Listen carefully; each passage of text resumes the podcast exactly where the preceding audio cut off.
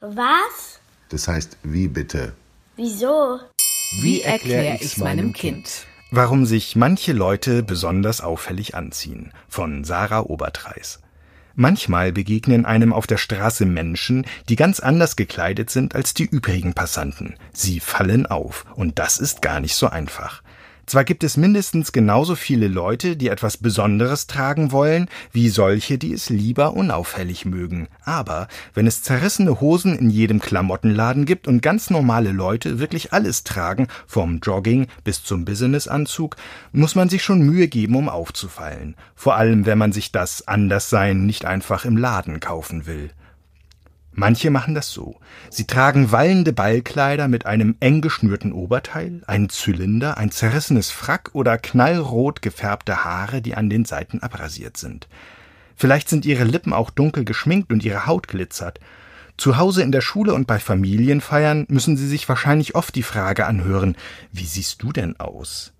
Dabei erübrigt sich diese Frage eigentlich bei vielen derart auffällig gekleideten Menschen, denn mit ihrer Kleidung zeigen sie genau das, was sie dann nicht mehr erklären müssten, dass sie einer Subkultur angehören, das heißt einer kleinen Gruppe innerhalb der Gesellschaft, die über bestimmte Vorlieben zusammengefunden hat.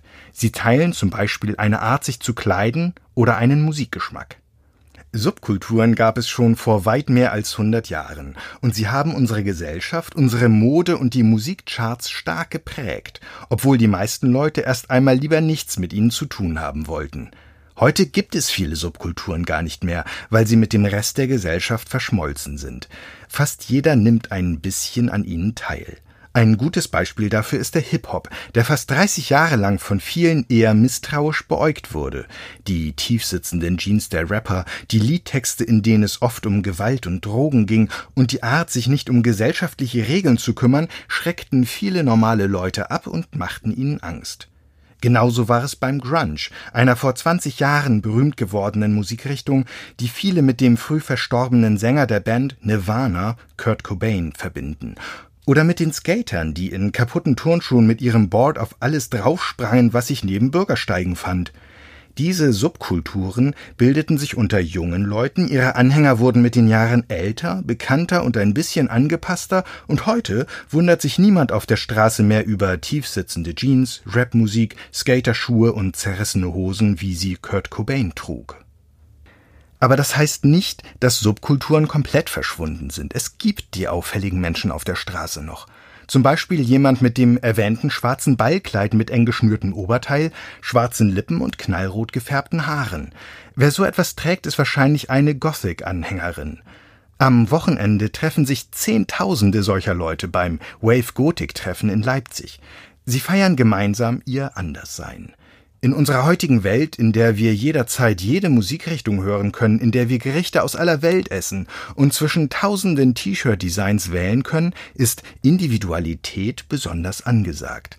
Aber egal wie einzigartig ein Mensch zu sein wünscht, ganz allein will er mit seinen Interessen und Vorlieben dann doch nicht sein. An der Gothic-Szene kann man dieses Phänomen wie an sämtlichen Subkulturen gut beobachten. Hier sind sich alle in ihrer Andersartigkeit ähnlich. Das ist auch ein Unterschied zum Verkleiden aus der Kindheit oder zum Karneval. Es geht nicht alles bunt durcheinander und jeder kann anziehen, was er will, sondern es gibt eine gemeinsame Richtung, gemeinsame Farben und Formen, eine gemeinsame Haltung.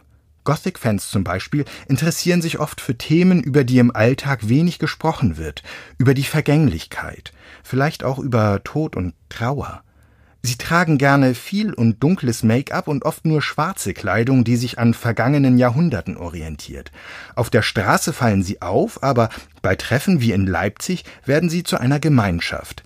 Dann geben sie sich oft extra viel Mühe, schminken sich besonders sorgfältig Totenköpfe ins Gesicht oder nähen sich sogar einen Rock oder einen Anzug selbst.